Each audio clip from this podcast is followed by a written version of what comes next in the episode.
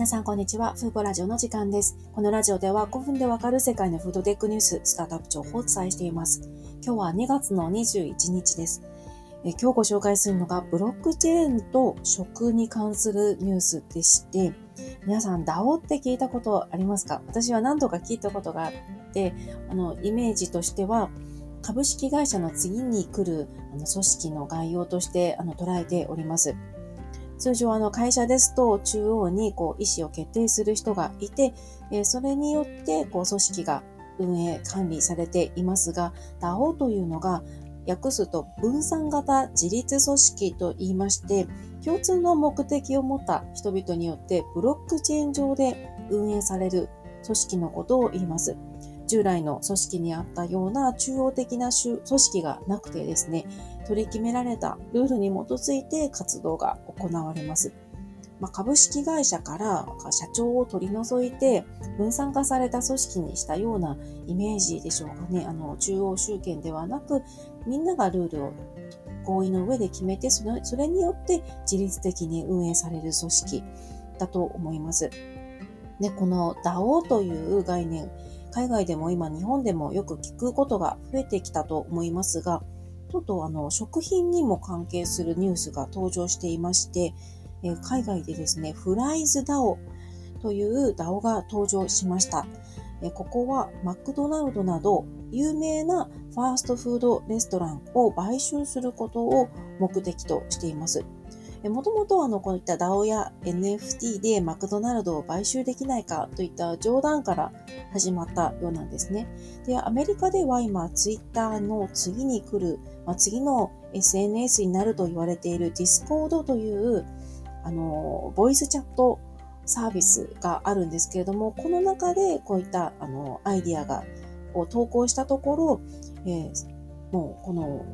Discord サーバー上で、こう、たくさんのこう意見が集まって、最終的にこのフライズダオが登場したようですね。クリスマス後に、この Discord という、あの、みんなが投稿できるページが作成されましたが、現在までにこの DAO には、510万以上が集まっています。510万ドルではなくてですね、あの、ステーブルコインの USDC というコインで510万以上が集まっています。史上初の試みとして、ブロックチェーンとファーストフードをつなぐことができるということを証明したいと考えているそうです。ただ、これだけ聞いても、まあ私も正直全貌を完全に理解したわけではなくてですね、まだこの DAO という概念も理解し始めたばっかりですし、どうしてこのフライズ DAO が登場したのか、本当の意義的なところは正直分かっていません。えですが、このあの海外で今、ブロックチェーンかける食という概念がちょっとホットになってきている感がありまして、今からこの情報を追っていくと、今後、このレストラン業界、ファーストフード、あるいは食全体にブロックチェーンがどのように浸透してくるかというのを追いやすくなると思いましたので、この今の時期から勉強をしようと思いました。で、ここに参加するフライズダウンの参加者は、レストランに関するトークン化された議決権を受け取ることができます。つまり、あの、ステーブルコインでこう、なんて言うんでしょう。トークンを買って、トークン保有者になりますと、レストランの買収に関する意思決定に関して発言権を得たり、あるいは現実世界での実際のレストランで無料の食事ができるなどといったメリットが享受できるそうです。一方、フライズダウのレストランの所有権やビジネスの最終決定権などは与えられません。つまり、あの、フライズダウがこのレストランのフランチャイズを買収しようかといったときに、そこの意思決定に関して発言できる権利を享受できるということです。で、このフライズダウンのいろいろなこう議論、ディスカッションですとか意見交換っていうのが、あの FriesDAO の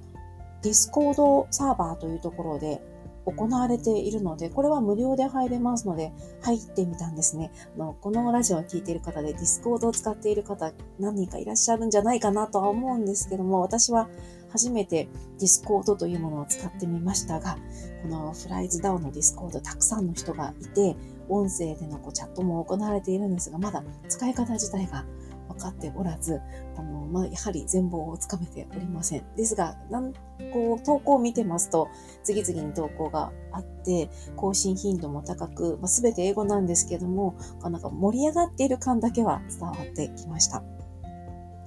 というのが、あの、私の理解した状況なんですけども、先日、あの、ドミノピザの元会長の方が、このフライズダウンの諮問委員会に加わったというニュースがありました。でこの方が次のようにコメントしています。ブロックチェーンをベースとしたガバナンス、DeFi とオンチェーンデータの統合により、QSR の次のフロンティアを作り出していますということで、ドミノピザの元会長の方も入ってきていますので、この動き自体はキャッチしておいた方がいいのかなと思いました。ですが残念ながら今回のフライズダウンの本当の意義的なものは、私の言葉でお伝えすることがまだできないんですけれども、